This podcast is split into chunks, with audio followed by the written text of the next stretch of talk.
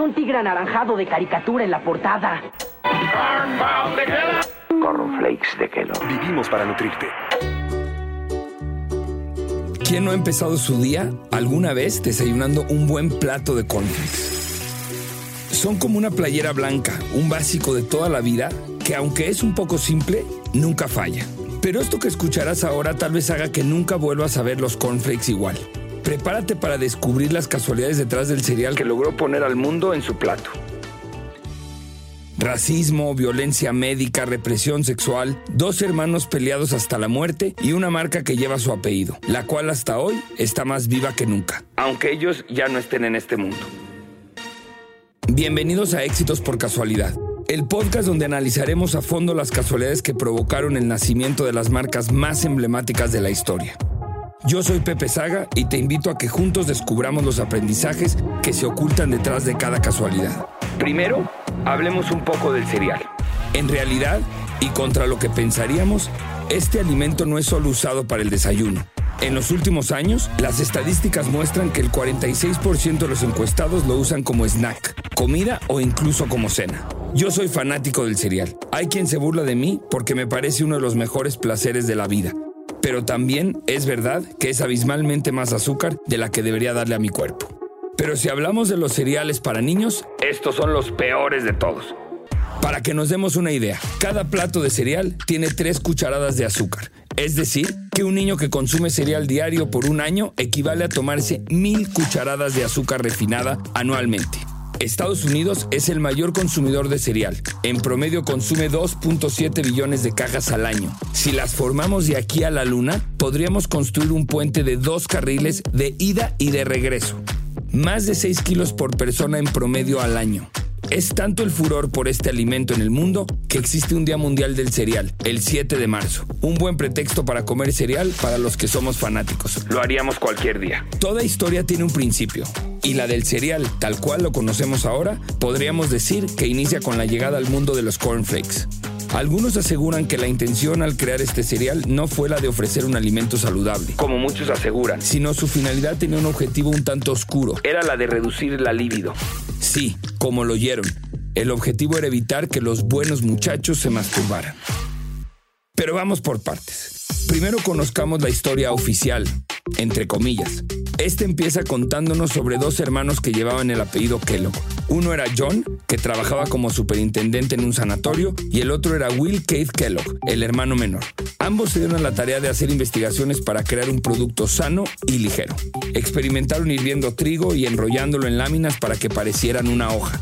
Una noche en 1894 olvidaron el trigo en una olla y a la mañana siguiente lo extendieron. Como consecuencia, las vallas de trigo no se unieron en una hoja, sino que surgieron cientos de copos, dando lugar a lo que actualmente es el famoso cereal cornflakes. Aquí nuestra primer gran casualidad. ¿Qué sería de nosotros, los amantes del cereal, sin este olvido de los hermanos Kellogg? Sigamos con la historia oficial. En 1896, los hermanos Kellogg empezaron a dar sus hojuelas de cereal a los hermanos del sanatorio de Battle Creek, con la intención de hacer sus digestiones más sencillas. Pero para sorpresa del dúo Kellogg, a los pacientes les encantaron. Tanto que, cuando dejaban el hospital, les pedían que les mandaran cajas por correo. Entonces, a partir de ahí, se creó la marca millonaria que conocemos hoy en día. Y así todos fueron y somos felices. Si nos alejamos de la historia oficial de la marca que está en la web y hurgamos un poco más, podemos encontrar que para algunos, los Kellogg pensaban también que cierto tipo de alimentos como la carne subían la libido de la población. Por eso, abogaban por una dieta vegetariana. Según sus teorías, las comidas sosas como los cereales mantenían una libido baja y evitaban que la gente anduviera por ahí con ganas de tocarse. De ahí este oscuro secreto detrás de la intención por crear este alimento, sobre todo del hermano mayor, pues es totalmente cierto que John Harvey Kellogg tenía una cruzada contra la masturbación y contra el sexo en general. De hecho, escribió mucho al respecto. Se dice que incluso siendo un hombre casado, evitaba el sexo con su mujer.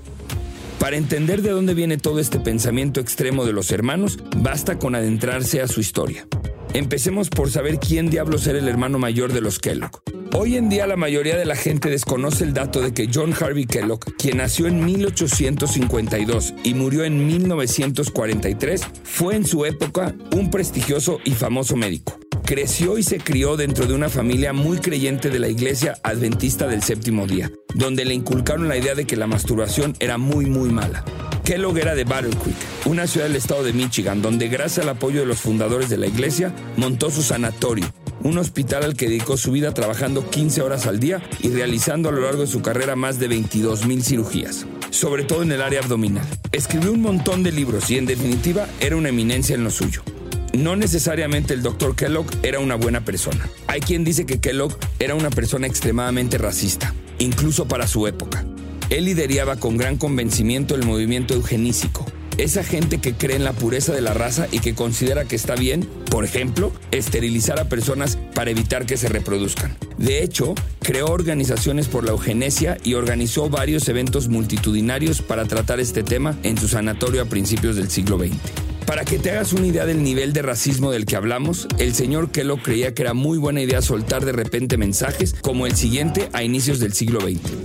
La inferioridad intelectual de los varones negros en comparativa con los varones europeos es algo universalmente reconocido. Pero esperen, agárrense. A lo largo de su vida adoptó 40 niños junto a su mujer Illa Eaton, la mayoría afroamericanos. Sí, afroamericanos. No sé ustedes, pero a mí al leer esto me dio un escalofrío y un retortijón que no puedo sacarme de la cabeza. Ahora que conocemos un poco más al Dr. Kellogg, podemos entender su obsesión y exageración extrema por evitar el pecado del autoplacer.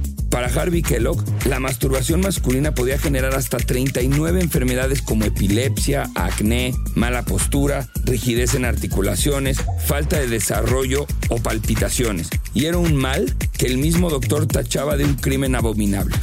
Según él, con el cereal se podía combatir la masturbación de una manera sencilla, pues en una comida simple y sana, pues afirmaba Kellogg, era capaz de reprimir los impulsos primarios del hombre, que por el contrario eran elevados por el consumo de carne. Como no queremos que parezca que este podcast es sobre la biografía de los hermanos Kellogg, sigamos descubriendo las decisiones y casualidades que hicieron que los cornflakes estén en la mesa de todo el mundo.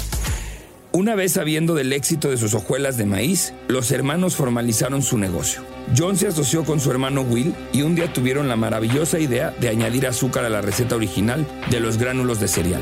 Así, aquel olvido de un trigo dentro de una olla y después el agregarles azúcar a unos copos de cereal dieron lugar a la exitosa casualidad que los llevó a fundar la famosa compañía que lleva su apellido. Pero como en la vida nada es miel sobre hojuelas, los hermanos empezaron a enfrentar mucho reto, entre ellos el nacimiento de la competencia.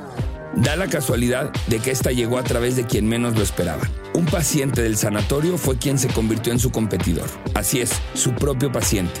Aquí aplica la célebre frase, nunca sabes para quién trabajas. Mientras este paciente llamado CW Post estuvo internado en el sanatorio, probó tan peculiar alimento y quedó fascinado tanto que fue uno de los muchos que al volver a casa siguieron pidiendo el cereal a domicilio. Esto le permitió a tan singular paciente analizar, experimentar y crear su propio cereal. Post aprovechó la popularidad de las hojuelas de maíz que había provocado el éxito de los hermanos Kellogg para lanzar su propia creación. Así es como empezó a fabricar productos rivales. Post fue acusado siempre de robar recetas de los Kellogg, pero esto no lo detuvo y siguió adelante. Demos una vista rápida a la historia de este paciente competidor. Post sufrió un colapso mental en noviembre de 1885. Como resultado del estrés y el exceso de trabajo que acompañaban a su profesión como fabricante de implementos agrícolas. Esta sacudida hizo que Post diera un giro a su vida y se mudó a Fort Worth, Texas, en 1886, donde se asoció con un grupo de promotores inmobiliarios que intentaban establecer una nueva comunidad en las afueras del este de una ciudad llamada Riverside. En 1888, Post comenzó su propio desarrollo inmobiliario en Fort Worth. Usó 80 hectáreas que había obtenido, planeó el terreno para calles y casas y este plan incluía dos molinos. El estrés de este trabajo nuevamente demostró ser demasiado para la constitución de Post y siguió un segundo colapso en 1891. Post inició un periodo de extensos viajes en busca de una cura, llegando a interesarse particularmente en la química de la digestión. Después de un periodo atravesando Europa, regresa a América y Post decide visitar e internarse en el sanatorio Battle Creek en Michigan, una instalación operada por John Harvey Kellogg. Lo que pasó después ya lo conocemos. Así la casualidad se hace presente. Si Post no se hubiera internado en este sanatorio, nunca hubiera conocido las hojuelas de trigo y no hubiera existido la competencia que provocó que el monstruo llamado Kellogg's despertara. Sigamos conociendo a Post. Con su primer producto, la bebida de cereales, Postum fundó Postum Cereal Company. A este primer cereal para el desayuno, Post lo llamó Grape Nuts, por el aroma frutado que notó durante el proceso de fabricación y el crujido a nuez del producto terminado. Después siguió una marca de hojuelas de maíz, que primero se llamó Elias Mana, antes de ser rebautizada como Post Tostis. El gobierno británico se negó a permitir que Post comercializara su cereal en el Reino Unido usando el nombre de Elías Mana, afirmando que era un sacrilegio por usar referentes bíblicos para hablar de un alimento en una caja. Más adelante, Post invirtió algunas de sus ganancias sustanciales de su fabricación de productos alimenticios en bienes raíces en Texas. Compró un terreno masivo de 91 mil hectáreas en los condados de Garza y Lynn. Post trazó una nueva ciudad, a la que llamó Post City, se plantaron árboles de sombra, se distribuyeron parcelas agrícolas y se construyó un hotel, una escuela, iglesias y una tienda departamental para la nueva sede del condado de Garza. Es decir, creó su propia ciudad que llevó su nombre. Nada ególatra, nuestro amigo Post. Pero regresando al negocio de los cereales, Post aprovechó la ola saludable que se estaba levantando alrededor del cereal, así que llegó a afirmar que uno de sus productos podía curar la apendicitis. Fue tanto el ruido que el Colors Weekly publicó un artículo que cuestionaba la afirmación hecha en los anuncios de Grape Nuts de que el apéndice nunca más volvería a ser un problema. Post respondió con anuncios que cuestionaban la capacidad mental del autor del artículo y Colliers Weekly lo demandó por difamación. El caso se escuchó por todas partes y Post fue multado con 50 mil dólares. La decisión fue revocada en apelación, pero los anuncios de productos Post dejaron de hacer tales afirmaciones. Post tampoco era un hombre ejemplar en temas laborales. Fue un opositor acérrimo del movimiento sindical y fue recordado por la Asociación Nacional de Fabricantes como alguien que se opuso amargamente a los boicots, huelgas, cierres patronales y otras formas de coerción en las relaciones entre empleados y empleadores. Post también fue un destacado defensor público del sistema de tiendas abiertas. Sin embargo, como compensación, Post pagó los salarios más altos y proporcionó bonos y beneficios. Cerca de Battle Creek hizo construir casas modelos que se vendieron a los empleados bajo ciertas condiciones. Así que Post no era un hombre espléndido que digamos. Siempre dio cosas esperando recibir algo a cambio. Este fue Post, que por mucho tiempo fue el acérrimo rival de los hermanos Kellogg, pero en realidad los enemigos más grandes que tuvieron los hermanos fueron ellos mismos. Entre ellos hubo tal enemistad y rivalidad que el libro de Kellogg's la cita como un Caín y Abel contemporáneos. Su autor, Howard Markel, escribió: John y Will comenzaron su ascenso al panteón de la historia estadounidense con la construcción de su sanatorio de Battle Creek, un centro médico spa y hotel que alguna vez tuvo fama mundial. Haciendo un zoom dentro de las líneas del libro de Kellogg's, se destaca lo siguiente de los hermanos. Desde finales del siglo XIX hasta la Segunda Guerra Mundial, John, el mayor por ocho años, fue uno de los médicos más queridos de los Estados Unidos. Escribió Markel. Sus libros eran bestsellers mundiales. Millones de personas seguían los consejos que daba en esos volúmenes, sus conferencias y su revista, la más antigua del mundo, fundada en 1866, llamada Good Health.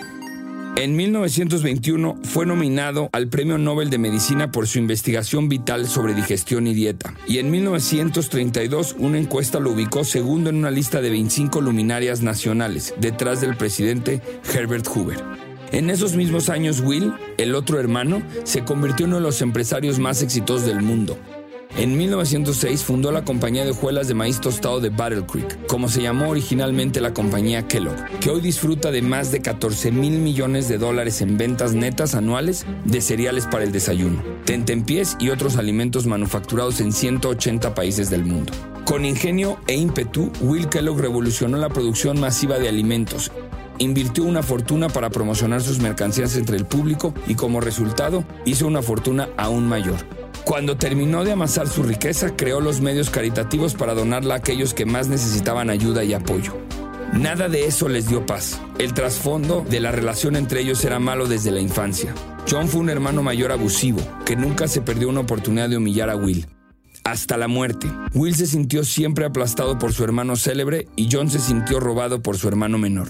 Durante más de medio siglo, el San como lo llamaban los Kellogg, atrajo multitudes que buscaban de manera proactiva la salud y el bienestar.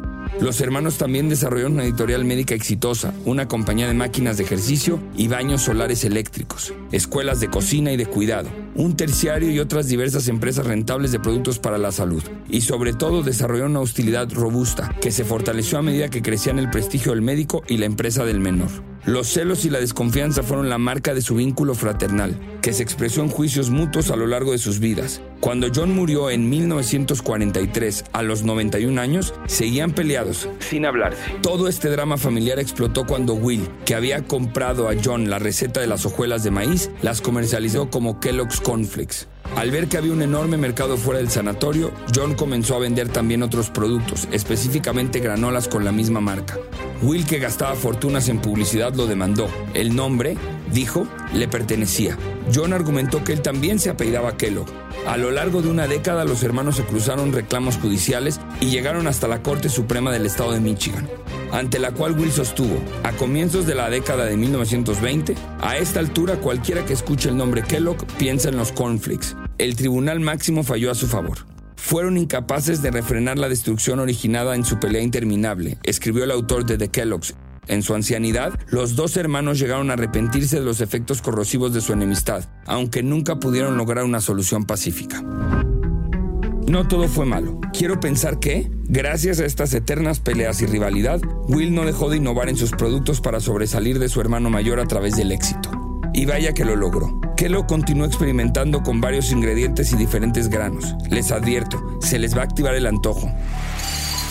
Primero los Bran Flakes en 1915. Después, en 1928, comenzó a fabricar Rice Krispies, otro cereal de desayuno muy exitoso.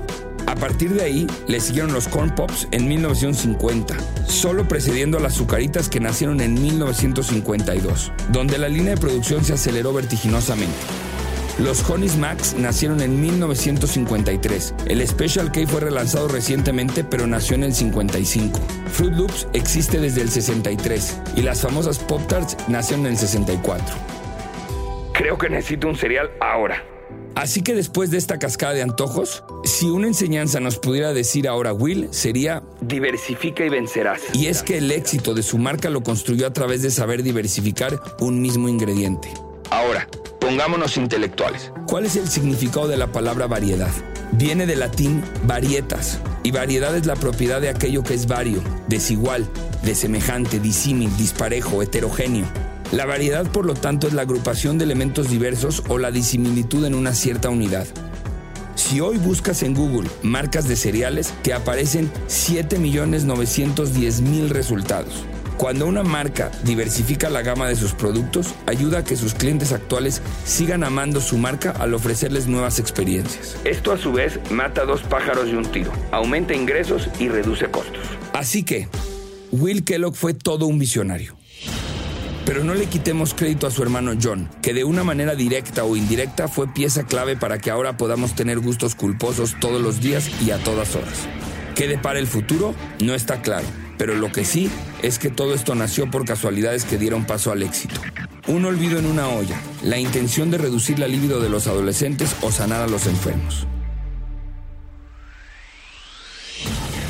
Nos vemos en la próxima casualidad. Esto fue Éxitos por Casualidad.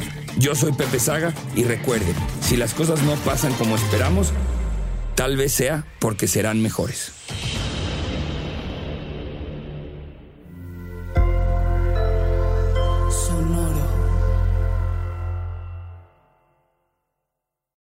Lucky Land slots, you can get lucky just about anywhere. Dearly beloved, we are gathered here today to. Has anyone seen the bride and groom?